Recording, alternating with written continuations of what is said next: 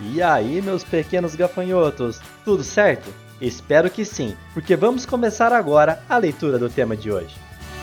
Você está ouvindo Redação Cast, o podcast para quem quer uma redação nota mil.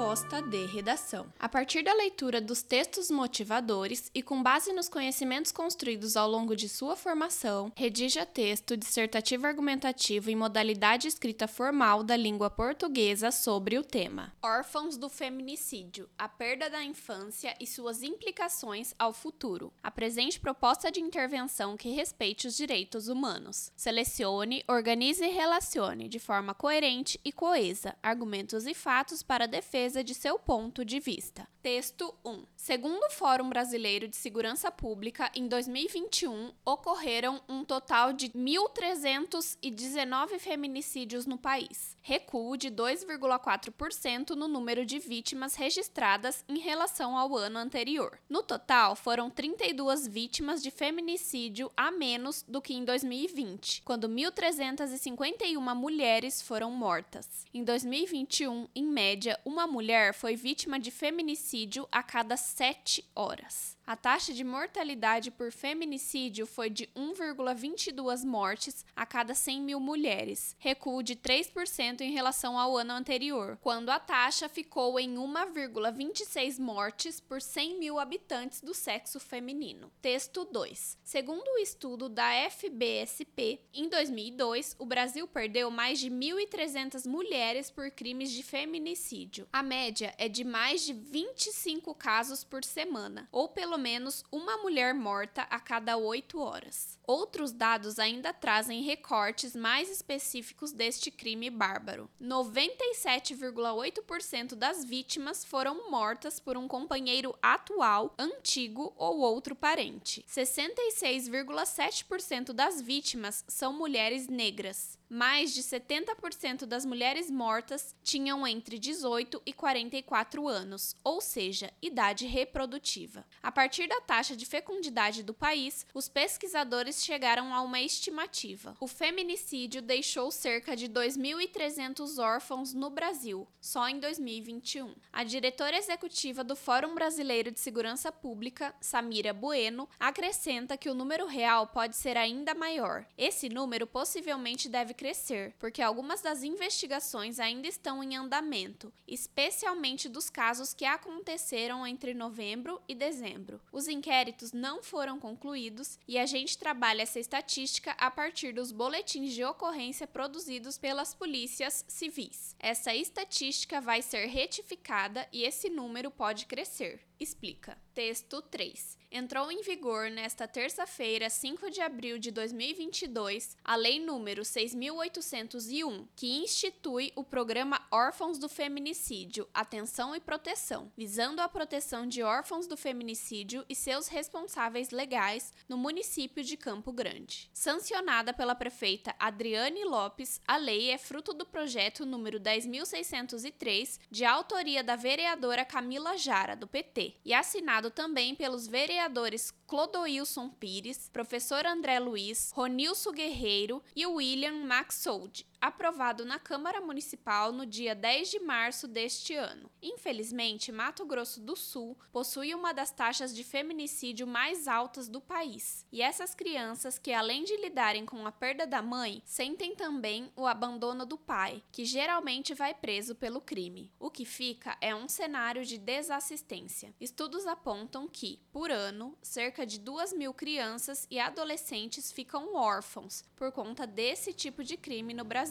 Pontuou a autora do projeto. Texto 4. Eu tinha uns 4 anos no dia em que minha mãe morreu. Dormia no meu quarto, quando pela manhã me acordei com um enorme barulho na casa toda. Eram gritos e gente correndo para todos os cantos. O quarto de dormir de meu pai estava cheio de pessoas que eu não conhecia. Corri para lá e vi minha mãe estendida no chão e meu pai caído em cima dela como um louco. A gente toda que estava ali olhava para o quadro como se estivesse parecem um espetáculo. Vi então que minha mãe estava toda banhada em sangue e corri para beijá-la, quando me pegaram pelo braço com força. Chorei, fiz o possível para livrar-me, mas não me deixaram fazer nada. Um homem que chegou com uns soldados mandou então que todos saíssem, que só podia ficar ali a polícia e mais ninguém. Levaram-me para o fundo de casa, onde os comentários sobre o fato eram os mais variados. O criado, pálido, contava que ainda dormia quando ouvira uns tiros no primeiro andar e, correndo para cima, vira o meu pai com um revólver na mão e minha mãe ensanguentada. O doutor matou a dona Clarice. Por quê? Ninguém sabia compreender. Na hora de dormir, foi que eu senti de verdade a ausência de minha mãe, a casa vazia e o quarto dela fechado. Um soldado ficara tomando conta de tudo. As criadas de perto queriam vir conversar por ali. O soldado não consentia. Botaram-me para dormir sozinho, e o sono demorou a chegar. Fechava os olhos, mas me faltava qualquer coisa. Pela minha cabeça passavam, às pressas e truncados, os sucessos do dia. Então comecei a chorar baixinho para os travesseiros, um choro abafado de quem tivesse medo de chorar. Esse conteúdo é um oferecimento da Corrija-me, a plataforma preferida no ensino de redação. Saiba mais em corrijame.com.br.